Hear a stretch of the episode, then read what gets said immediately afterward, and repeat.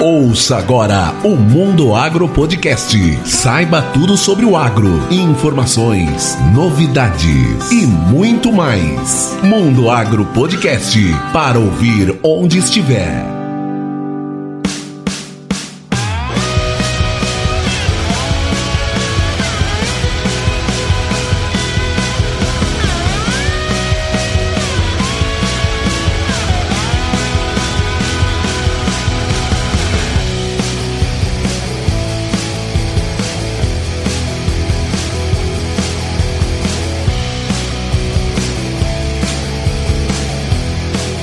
Esse é o Mundo Agro Podcast, o seu podcast sobre o agronegócio. Bem, nós estamos no mês das mulheres e continuando as homenagens a essas fortes guerreiras, hoje nós vamos conversar com uma ouvinte do Mundo Agro Podcast, a Laiane Kuer. A Laiane é engenheira de produção e mestre em agronegócio e desenvolvimento. Ela se especializou no chamado Lean Production. Você sabe o que é isso? Não? Então, fica aqui com a gente que tem muita informação bacana para você. E nada melhor do que conhecer algo novo, não é? Esse episódio do Mundo Agro Podcast tem o apoio da Agrosol Sementes. A Agrosol Sementes tem sede em Campo Verde, aqui no Mato Grosso, uma das melhores regiões para produção de sementes no estado. A Agrosol é uma empresa pioneira com mais de 20 anos de experiência na multiplicação de sementes de soja e cada vez mais vem se especializando no tratamento de sementes e na chamada semente pronta, aquela que você recebe na fazenda pronta para ser semeada. É isso mesmo, a semente já vem tratada e inoculada através da tecnologia chamada de TSI, tratamento de sementes industrial, o que proporciona uma garantia de tratamento na dose correta e uma melhor agilidade na operação de semeadura. Para saber mais sobre Agrosol, acesse o site agrosolsementes.com.br. É isso aí, recado dado? Vamos agora para esse super bate-papo com a Laiane Kuer.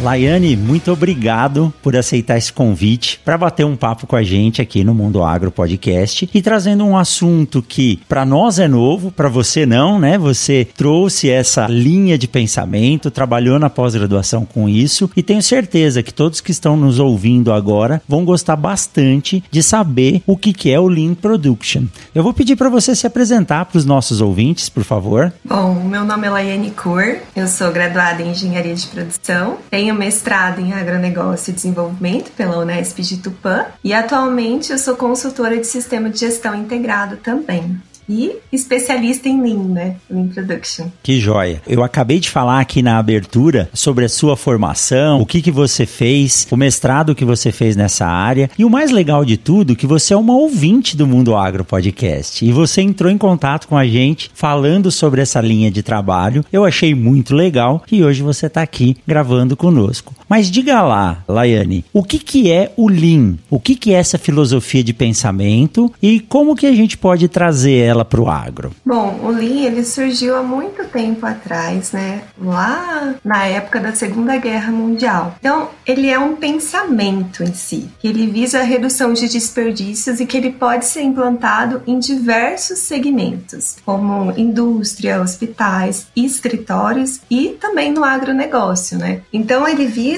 buscar as perdas e desperdícios que não agregam valor ao processo produtivo e ao produto final. E essa linha de pensamento foi criada por Taishi Ohono, um engenheiro-chefe de produção da Toyota, e no período posterior à Segunda Guerra Mundial. Só que esse termo ele só se tornou mundialmente conhecido por James, né, do MIT, em 1990. Então ele é um termo totalmente novo pra gente, porque não tem nem 30 anos, né? É bem novo ainda. E a Segunda Guerra Mundial, ela exauriu muitos dos recursos que nós tínhamos em termos de produção. Consumiu muito ferro, consumiu alimento. Então, você disse aí, né? Os japoneses sofreram bastante com isso e, sempre com mentes brilhantes, resolveram trabalhar de alguma forma a otimizar os recursos. E hoje, no mundo moderno, isso é muito importante. Nós falamos bastante em termos termos de sustentabilidade. Nós conversamos outro dia, né, quando eu liguei para uhum. você para lhe conhecer que a sustentabilidade ela é fundamental no processo de produção agrícola. Uh, embora ela já venha sendo aplicada em outras áreas da indústria, mas o sistema de produção agrícola ele precisa desse sistema de sustentação para manter o homem do campo produzindo, porque a gente não pode simplesmente gastar e fazer aportes que chega uma hora que a natureza não aceita mais, como tem alguns produtores que não conseguiram mais produzir simplesmente colocando adubo e usando defensivos e tentando tirar cada vez mais. A gente precisa de um equilíbrio e essa filosofia ela é bem interessante para isso. Sim. Como que você identificou a possibilidade de utilizar isso na produção agrícola, sendo que é, esse pensamento não veio da agricultura, né?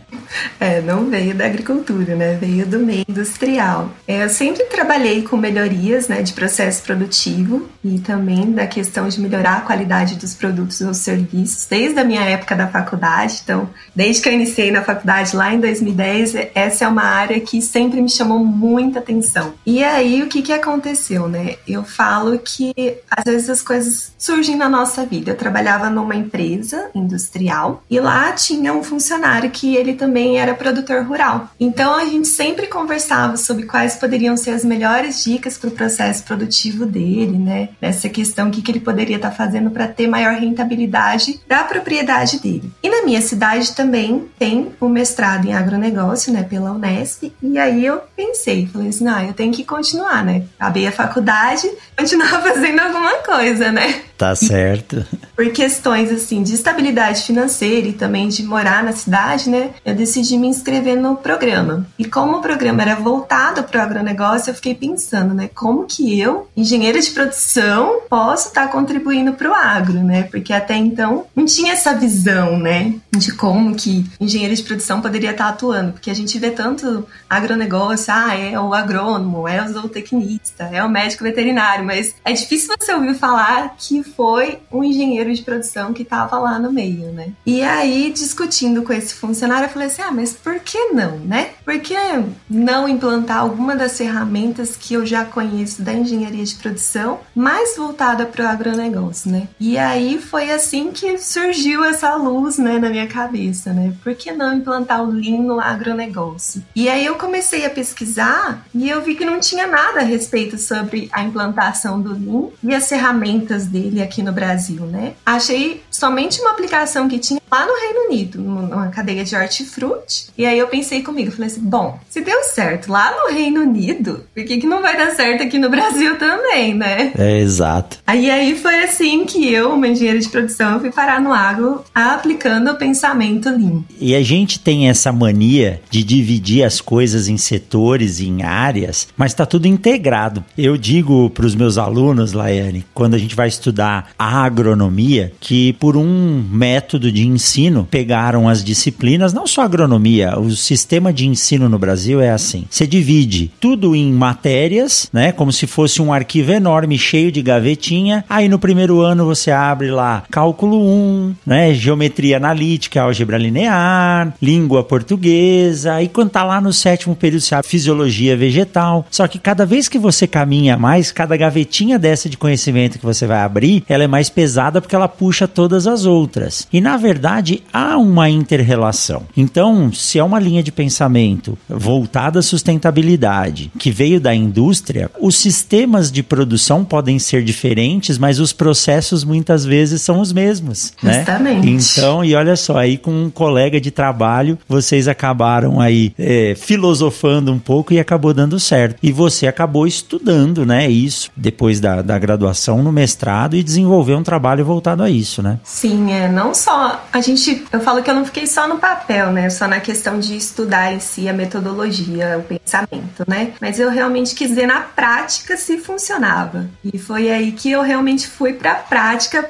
para aplicar os pensamentos, né? Esse pensamento do Lean com algumas ferramentas, porque são diversas ferramentas que tem inclusa no Lean, né? Como o diagrama de Chicago, a 5W2H, PDCA, enfim, são várias. Só que eu busquei algumas ferramentas que se adequariam para o agro também, que que pudesse ser implantada no agro que tivesse efeitos positivos, né? Que pudesse estar contribuindo. Legal. Então, foi muito legal nessa questão, porque você não acha quase estudos falando de quais foram as ferramentas, o que deu certo, o que não deu certo, o que funcionou, o que não funcionou, né? E aí, com, essas, com esse estudo e com essa implantação, foi realmente possível que se atinge né, o objetivo de implantação do pensamento e que tem resultados positivos também, e principalmente para o produtor, né? A questão de rentabilidade do, da propriedade rural. Isso mesmo. E já no mestrado você conseguiu aplicar esse processo? Sim, sim. Foram dois anos, né? Então, primeiro ano a gente faz, eu fiz o estudo inicial, né, de como que estava o processo do produtor, o que que ele gastava de recursos, é como que era a parte do processo produtivo dele, se ele tinha algum tipo de desperdício, né? Porque no Lean são oito tipos de desperdícios, né? Então aí foi todo um estudo e depois, é, junto com as ferramentas, a gente viu quais poderiam ser as possíveis mudanças que ele poderia estar tá fazendo para ter um retorno financeiro melhor também. Bom, já que você tocou no assunto, né, desses oito tipos, por que oito e quais são esses pontos de redução de desperdício que a gente pode trabalhar tanto na indústria quanto na agricultura? São oito tipos porque vem desse pensamento, né? Então foram estudados ao longo de todo o processo né, de implantação desse pensamento e se detectou que pelo menos oito nós temos hoje, né? Pode se surgir futuramente até mais, mas hoje, no atual momento, nós temos oito. Então são produtos defeituosos. Ah, Lê, o que é produto defeituoso? Às vezes um produto que saiu com má qualidade é um produto defeituoso, né? Às vezes eu errei ali na minha quantidade de adubação e me saiu um produto defeituoso. Ou então eu não utilizei uma semente adequada, eu posso ter produto defeituoso também. Ou então na colheita, né? Na questão que hoje a gente tem de pós-colheita de frutas, de hortaliça, enfim, de tudo. Também tem esse produto defeituoso. A gente tem a questão de superprodução. Ah, mas Leane, eu produzi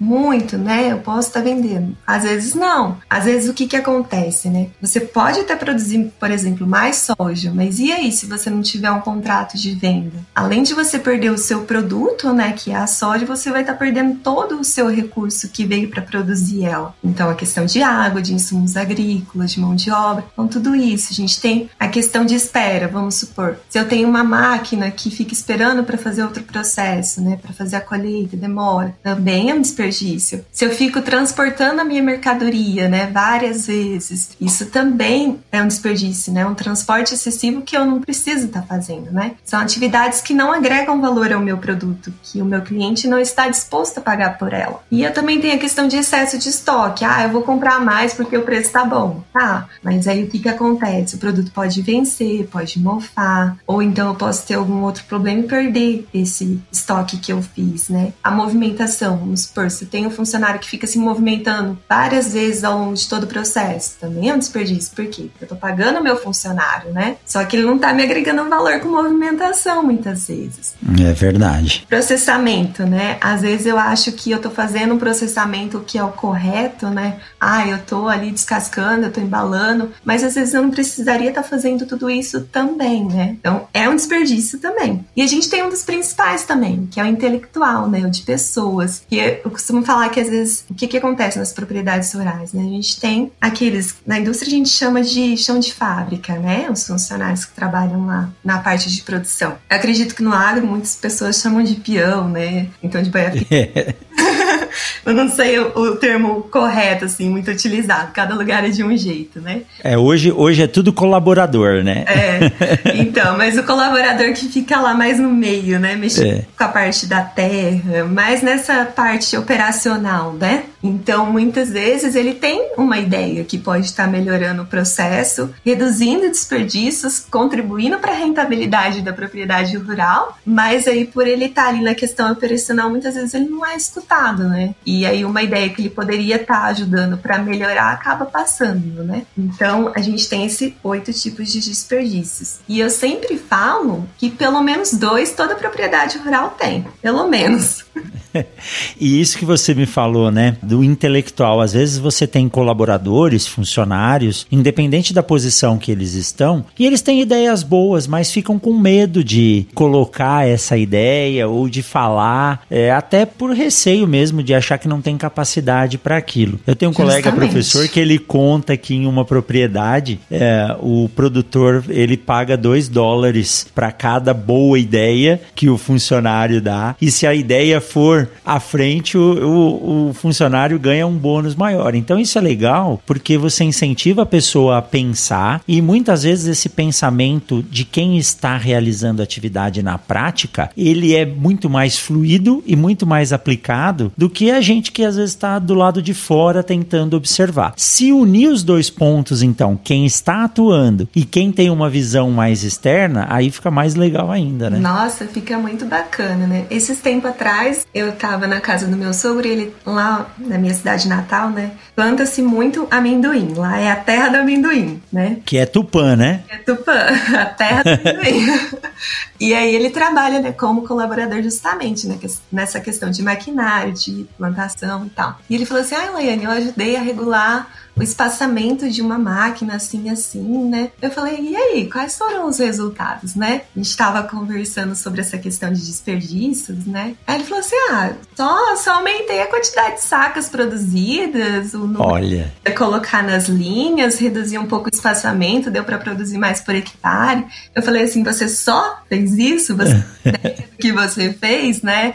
Eu falei assim: você não, não reduziu só o espaçamento, né? Porque se você for pensar bem, você reduziu a quantidade de horas que a máquina vai trabalhar, a quantidade de óleo, diesel que ela vai utilizar, a quantidade de mão de obra que está ali operando a máquina, né? A terra que você poderia né, tá plantando num espaço maior, você está plantando num espaço menor. Então, várias coisas, né? Que às vezes passa despercebido, mas que faz total diferença, porque vamos supor, se contabilizasse tudo isso, né, no final, eu garanto que a rentabilidade do produtor que ele fez isso foi bem maior, né, em vista das outras, né, que ele estava plantando. Então, são pequenas coisas, mas que faz total diferença. E esse detalhe, Laiane, pode fazer diferença entre o lucro e o prejuízo para o produtor, né?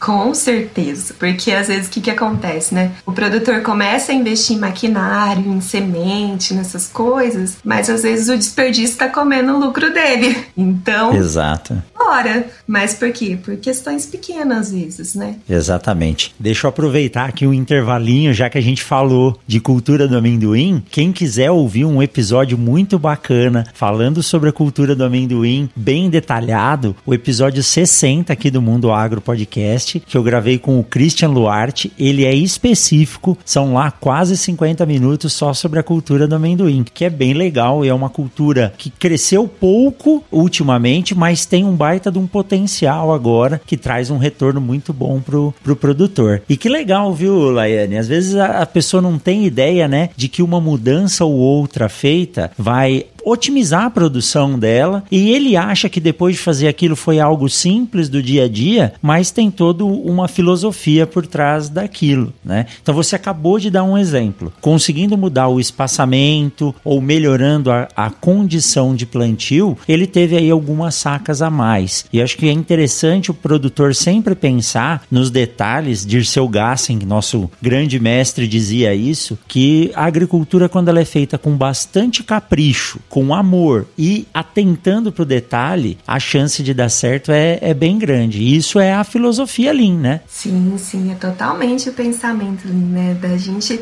enxergar os detalhes, né? Porque nos detalhes que estão as pequenas coisas, mas que vai fazer total diferença lá no final. Porque às vezes o que, que acontece, né? Eu vejo que às vezes é, tem muitos profissionais da área que não tem esse conhecimento em si, né? Não, não se atenta a esses detalhes, fica mais preso assim na parte técnica. E às vezes falta se atentar um pouquinho a esses detalhes que no final vai fazer a diferença. Não que a parte técnica não seja importante, ela é importante, mas se quando juntada com outras coisas, né? Quando faz essa união, nossa, o agro pode se deslanchar muito mais do que já é, né? Muito mais. Então, se você junta tanto a parte da técnica, quanto da gestão, quanto dos pequenos detalhes, pode ter certeza que o agro pode crescer muito mais do que ele já está hoje. Com certeza. E vai.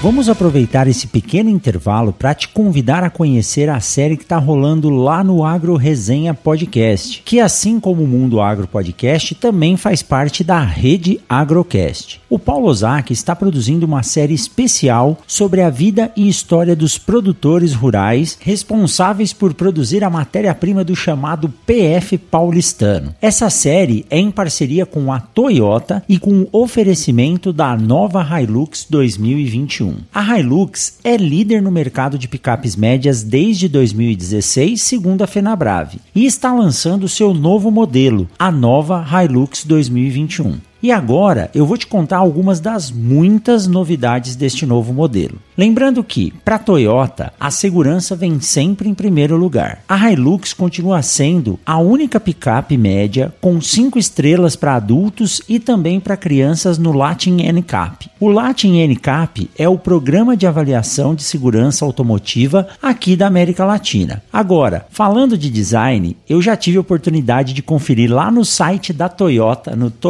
toyota.com.br, e a Hilux 2021 está simplesmente incrível incrível. No novo design frontal, você pode conferir uma grande grade trapezoidal com estrutura tridimensional que se dobra no capô do motor e na proteção do para-choque, criando uma aparência forte e poderosa. Os faróis também mudaram. Na versão SRX foi adotado um conjunto 100% LED e nas demais versões o farol se mantém com lâmpadas halógenas, garantindo uma expressão bem robusta. Por fim, a nova Hilux 2021 ainda conta com faróis de neblina, dois sensores de estacionamento dianteiros e quatro traseiros, nas versões SRX e SRV, e câmera de ré nas versões SRX, SRV e SR. Tá curioso para conhecer a nova Hilux 2021? Então vá até a concessionária Toyota mais próxima de você e faça um test drive. Ou então visite o site toyota.com.br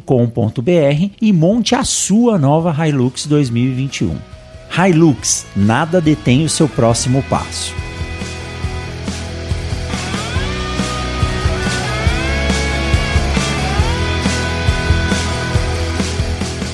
E Laiane, quando a gente fala em implantação, muitas vezes o produtor fica receoso quando surge uma nova tecnologia ou quando a gente chega na propriedade com uma ideia, com a dificuldade de implantação. Existe aquele saudosismo, ah, eu já fazia desse jeito, sempre deu certo. Quais são as principais dificuldades de implementação do pensamento Lean? Olha, eu sempre falo que o pensamento Lean ele não precisa de grandes investimentos ou de tecnologias assim super inovadoras, né? Basta ver com os olhos, né, com outros olhos aquilo que está acontecendo, né? Então, aquilo que eu falei já no exemplo anterior, de o simples fato de você pegar e fazer a regulagem de uma máquina já vai te trazer grandes resultados, né? E eu também tenho um exemplo, no caso que eu fiz do mestrado, que na implantação junto com o produtor, ele passou de 7 horas e 38 minutos para 3 horas e 18 minutos de, é, do tempo do processo produtivo dele. Então, uma mudança sim simples, né? Evitando as atividades desnecessárias que não precisavam ser feitas, que não agregavam valor, ele teve uma economia de quatro horas de trabalho, né? Então, essas quatro horas, ele pode estar tá fazendo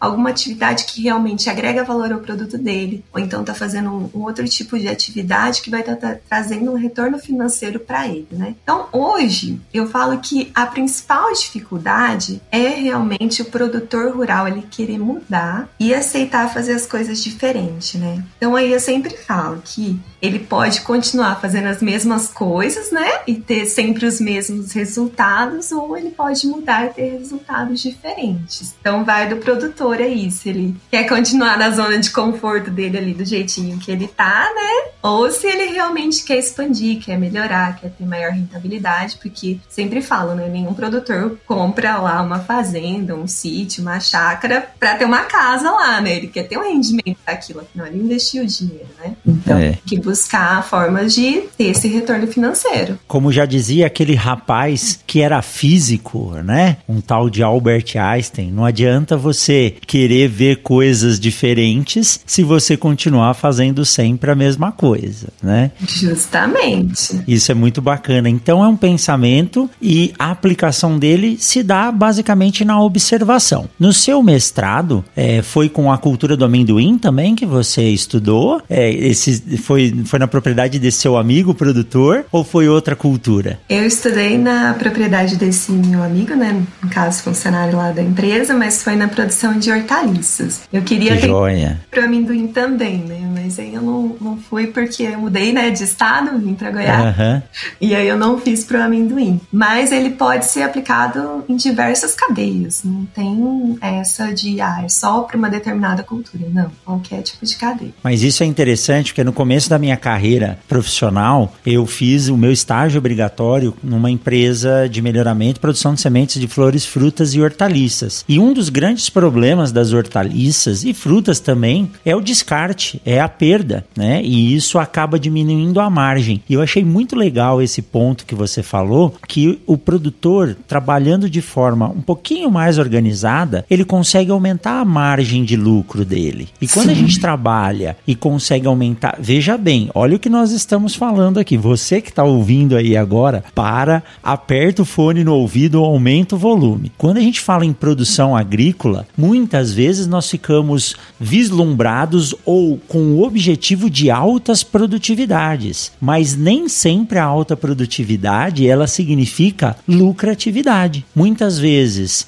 uma produtividade menor com um custo muito mais enxuto vai trazer uma margem de lucro para o produtor rural maior. Então isso que é importante, né, Laiane, a gente entender esses processos. E aí eu te pergunto, a tomada e a organização dos dados, ela é fundamental para isso? Olha, o produtor ele tem que ter os dados em mãos, né? Porque o produtor que ele não é organizado, né, que ele não tem os dados, ele não tem indicadores. Então, para ele qualquer coisa que vir, né? Então é aquilo que fala, né? Quem não sabe o que, que é, qualquer coisa tem, tá bom, né? Mas é, o produtor realmente ele precisa aprender é, que a propriedade rural dele não é só propriedade, mas eu falo que ela é uma indústria a céu aberto. Ela pode não ter paredes, não ter teto, mas ela é uma indústria a céu aberto.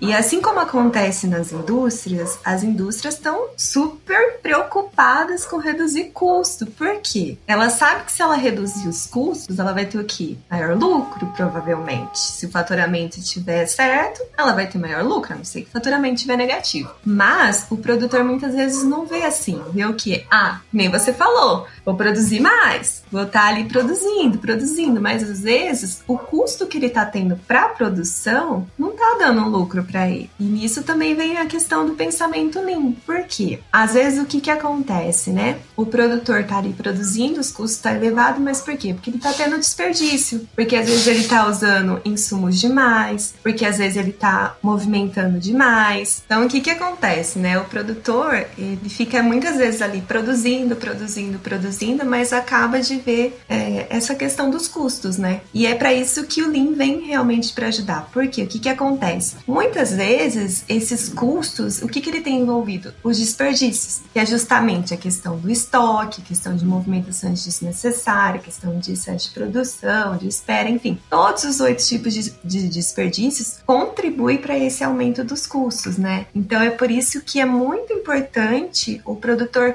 passar a anotar, né? Pelo menos ali, o que, que ele gastou de insumos para produção e o que, que ele vendeu. Pelo menos isso. Se o produtor tiver pelo menos isso, já ajuda muito. Porque ele consegue ver o que, que tá saindo mais, o que, que tá saindo menos, com o que, que ele tá gastando mais. Porque ele vai estar tá conseguindo realmente reduzir os custos dele, né? E também, logicamente, aumentando o lucro, né? Que legal. É importante demais o produtor conhecer isso, porque é isso que dá base para a agricultura moderna se manter. Ou ele tem que pegar áreas muito grandes para que ele ganhe em termos de volume, mas quanto maior a área, maior tem que ser o controle que ele vai ter. Hoje, as grandes empresas do setor do agronegócio, aquelas empresas que plantam aí 50, 60, 200 mil hectares, eles entram na safra já sabendo qual é o custo total que ele teve, qual que é a expectativa de rendimento e qual que é a margem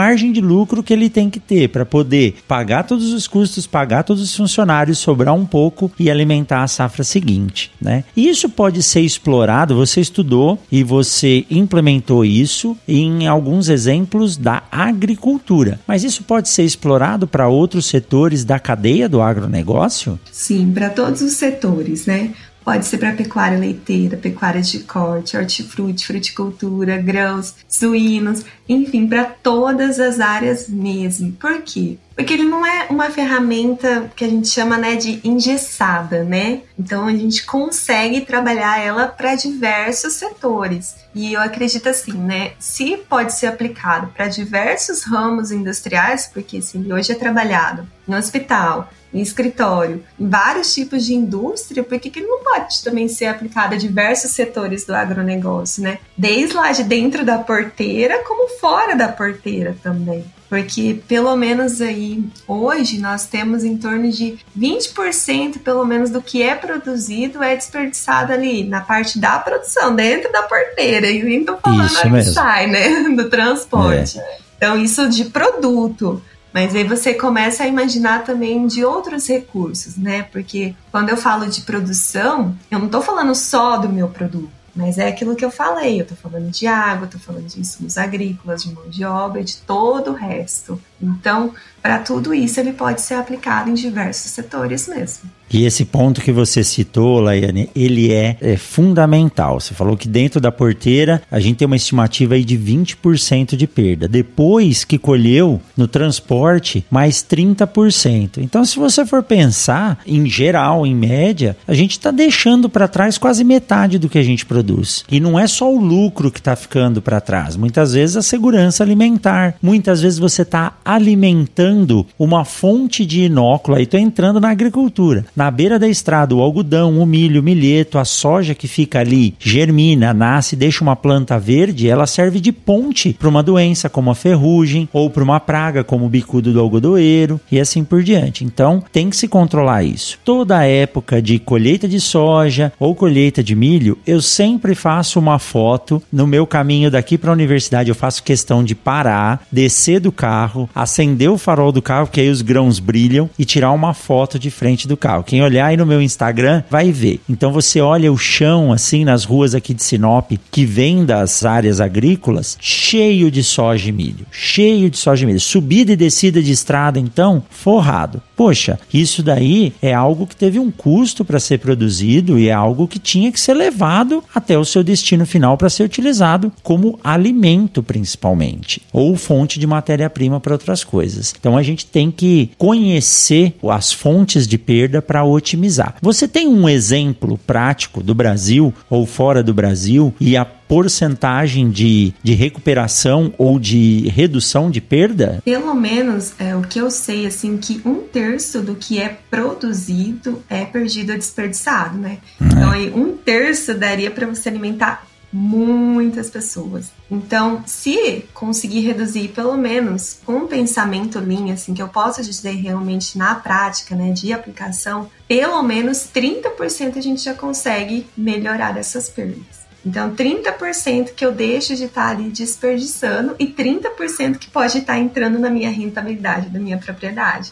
Então você Já é imagina é uma propriedade, coisa. né? Rendendo é. 30% que você nem esperava, né? Que era um gasto que você tinha, né? Mas se você for pensar, é, você não está perdendo 30%. Você está perdendo 60%. É, você está perdendo mais, né? Né? Porque você está perdendo os 30, mais os 30 que você deixou de ganhar. Então você está perdendo 60%. Exato. Então é exato. uma coisa que você fala assim, poxa vida, como assim, né? Tipo, eu tô perdendo tudo isso que é um retorno que poderia estar tá voltando é uma questão de sustentabilidade também, porque eu poderia estar Sim. usando menos recursos naturais, e esses recursos muitas vezes não são renováveis, né? Não tem como. E também a questão social, né? Porque se eu estou usando uhum. a minha mão de obra ali toda vez, toda vez, ela poderia estar tá fazendo uma outra coisa, mas eu estou fazendo o quê? Muitas vezes acontece de do operador ficar cansado porque fez muitos movimentos que não eram necessários. E você Sim. acabou, né, tendo um excesso de trabalho e produzindo menos. Menos. E, se a gente for pensar, né? Vou falar da soja, que é algo que está mais próximo de mim. A safra passada, 2019 e 20, o custo total de produção, publicado pelos boletins do, do IMEA, era em torno de R$ 4.090 por hectare. Então, qualquer detalhe que a gente conseguir economizar para otimizar e assim, é, nós estamos com médias de produtividade na soja em torno de 55 sacos por hectare há mais de 10 anos. Então a gente sabe, precisa melhorar isso, mas não é tão fácil de você aumentar de 55 para 65 ou para 70. Então a única saída do produtor rural, não estou falando só na agricultura, é reduzir custo, é se tornar mais sustentável, é aplicar o pensamento lean, né? Justamente, né? Porque é aquilo que eu falei, né? Se você aumenta a sua produtividade, mas às vezes pode ser que essa produtividade não tá te trazendo um retorno, né?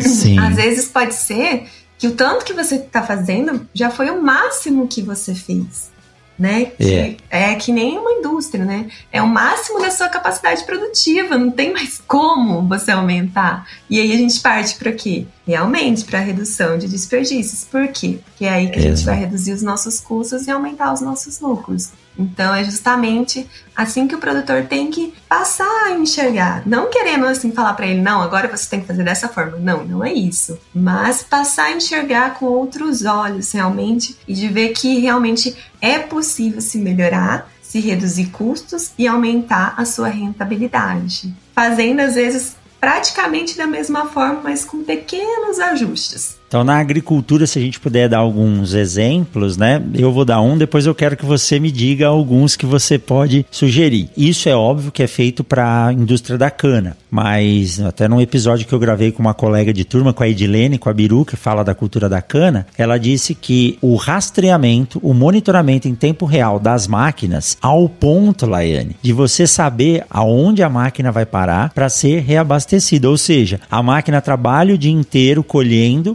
então o programa calcula, bom, ele está colhendo esse talhão em tal ponto, com a rotação de motor e nível de colheita dela, a, o, o, diesel vai diminuir, então o caminhão tanque, o petroleiro tem que estar tá lá na hora. Esse é um dos pontos. É, uma análise de solo bem feita, uma agricultura de precisão que mostra que você pode colocar doses de calcário variáveis ao invés de jogar uma dose total e ter lugar que não precisava e levar, e ter lugar que precisava mais e não ter sido aplicado, e dentre outros fatores né? O que, que você tem em mente aí na agricultura? Vamos ver se, se é lógico, né? Você é engenheira de produção, eu não posso exigir que você conheça os processos, mas tem muita coisa: transporte, utilização do diesel e assim por diante. Nossa, tem muita, mas muita coisa mesmo. Assim, eu não sei todos os nomes, né? Parte científica, essas coisas, porque eu não sou totalmente da área, né? De... Nem deve, não, não é nessa área que você trabalha, né?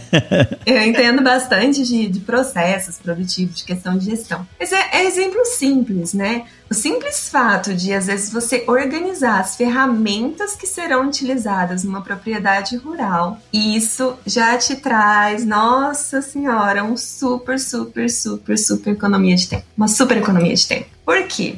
Às vezes você fala assim, ah, eu vou usar tal equipamento, assim, um arado, ou eu vou usar uma enxada, e acaba ficando, às vezes, lá, né, em algum lugar da fazenda. Aí vem um, um dia, um belo dia, o funcionário passa mal, não vai trabalhar, vai outro. Aí ele. Cadê? Né, cadê as ferramentas? É. Onde é que tá essas ferramentas? Então ele vai perder o quê?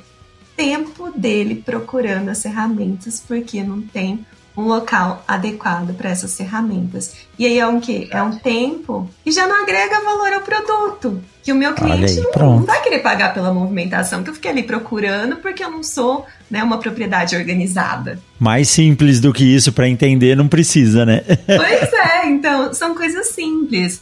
Às vezes, por exemplo, para quem é da, da pecuária leiteira, né? Às vezes o jeito como, né, a forma como as vacas entram ali na ordenha, isso já faz total diferença. Por quê?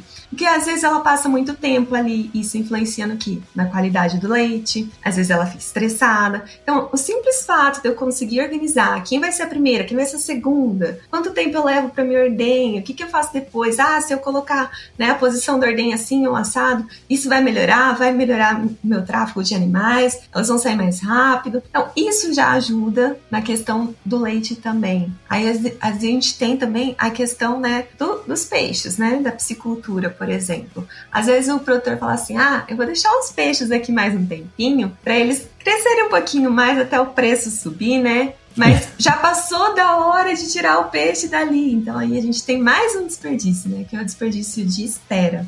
Porque esse tanque poderia estar sendo utilizado para outros peixes, mas está ali utilizando aqueles peixes que não vão mais estar me agregando valor também, que já poderiam é. ter ido né, para venda, mas está ali comendo da ração, tendo a mão de obra do meu funcionário para alimentação. E também eu tenho o risco também do que, né? Dos peixes passarem algum problema e morrerem. E a demora que você vai ter para entrar um novo lote que vai estender o tempo dele produzir também, onde ele podia pegar um outro preço melhor lá na frente. É, são coisas práticas assim que às vezes a gente fala, nossa, mas eu não tinha pensado nisso, né? Mas faz total diferença. Quando você passa a ter um. Eu falo que é olho treinado, né? a gente é. tem olho treinado. Chega na propriedade, já olha falando, nossa, mas tem desperdício, tem isso aqui, tem isso aqui é. lá. Então já chega já falando, né? Mas é ter o olho realmente treinado para ver essas pequenas coisas que fazem as diferenças. Mas isso é importante. Antigamente o produtor fazia tudo sozinho dentro da fazenda e hoje ele tem acesso a pessoas que foram treinadas, que têm experiência e que podem agregar valor ao que ele está fazendo de algo que ele não pode parar para estudar ou pensar. Né? Quando a gente diz, ah, por, que, que eu vou falar para um produtor como semear de forma correta? Ele faz isso há 30, 40 anos. Só que ele planta, ele arruma a máquina, ele colhe, ele cuida do funcionário, ele faz tudo. E eu sou treinado só para estudar semente. Então eu tenho mais tempo para me dedicar somente àquele assunto. Então eu posso agregar algum valor a ele.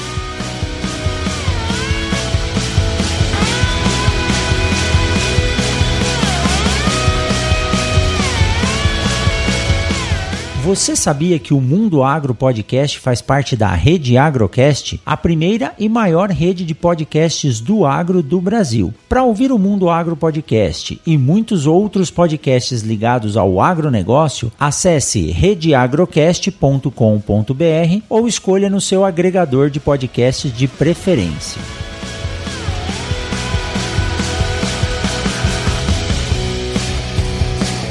Você me contou que hoje você é, é autônoma, você presta consultoria, né? Você está morando hoje no estado de Goiás, na cidade de Goiás, um lugar fantástico, que todo mundo tem que conhecer. É uma cidade linda, antiga capital de Goiás, né? Então, mas diz aí, você tem hoje uma, uma empresa de consultoria e você presta serviços hoje? Sim, eu presto serviços e eu também estou começando a dar mentorias para profissionais do agro que queiram aprender sobre a metodologia, sobre o pensamento Lean, né? Porque às vezes tem profissionais que já prestam consultoria técnica, mas que falta esses pequenos detalhes que fazem diferença. Eu tenho alguns conhecidos, né, de quando eu prestava consultoria direto para o produtor rural, e aí eles é, são formados em zootecnia e técnico agropecuário. E quando eu falei do Lean, eles falaram assim: Nossa, Laiane, eu nunca tinha imaginado tudo isso, né? Que isso fazia uma total diferença. E hoje eles atendem produtores do agro, né? Um na, na área de peixes e a outra no, na área do leite.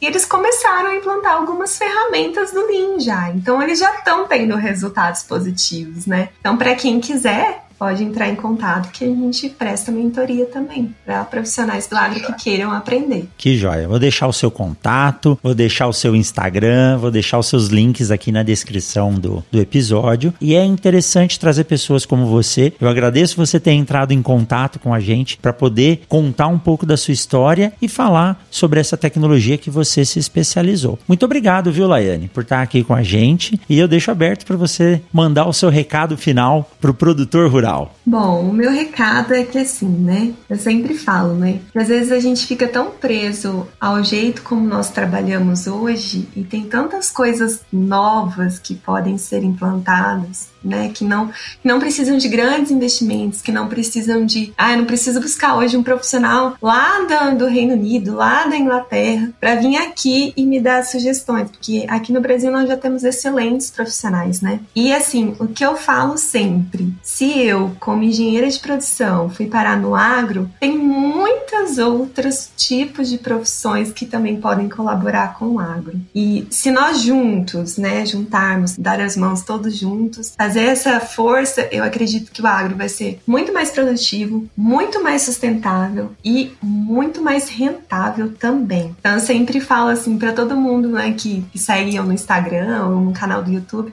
sempre falo, bora fazer a diferença no agro.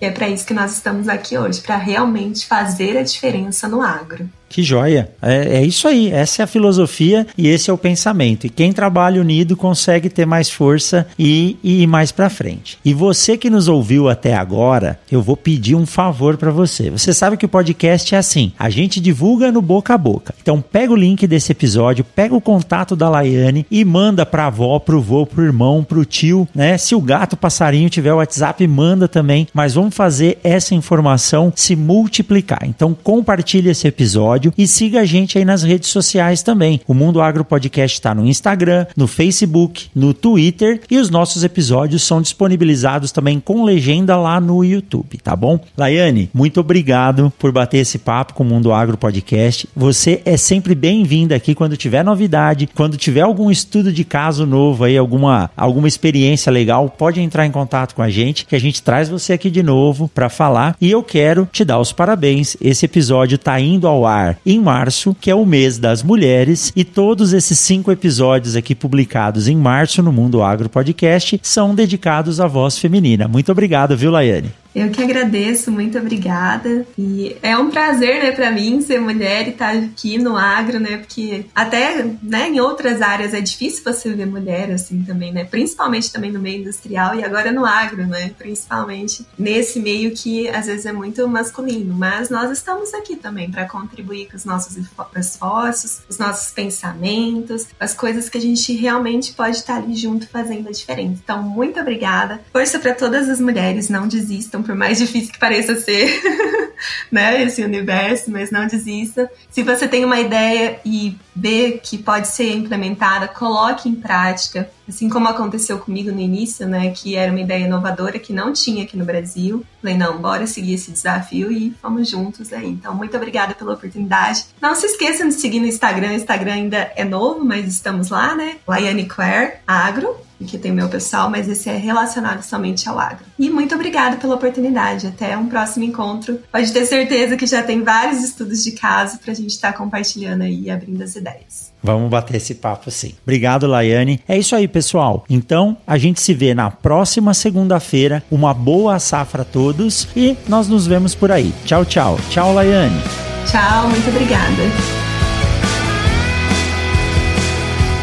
Que legal! Se você chegou até aqui é porque você ouviu esse episódio inteiro. Eu quero aproveitar e pedir para você que é nosso ouvinte a compartilhar o Mundo Agro Podcast. Pegue o feed desse episódio ou o link e compartilhe. Manda uma mensagem pelo WhatsApp e recomende o Mundo Agro Podcast. Assim você nos ajuda a crescer e fortalece o agro brasileiro.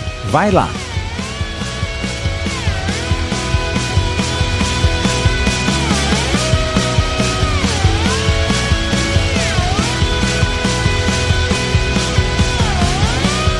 Mundo Agro Podcast para ouvir onde estiver.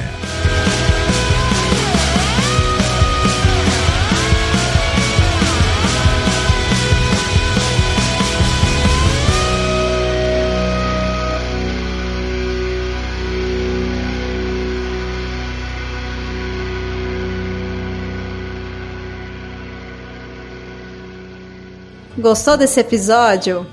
Bom, né? Ele faz parte da campanha hashtag O Podcast é Delas 2021. Procure pela hashtag durante esse mês de março nas suas redes sociais ou acesse o site o podcastadelas.com.br e encontre muitos outros programas promovendo a maior participação de mulheres no podcast.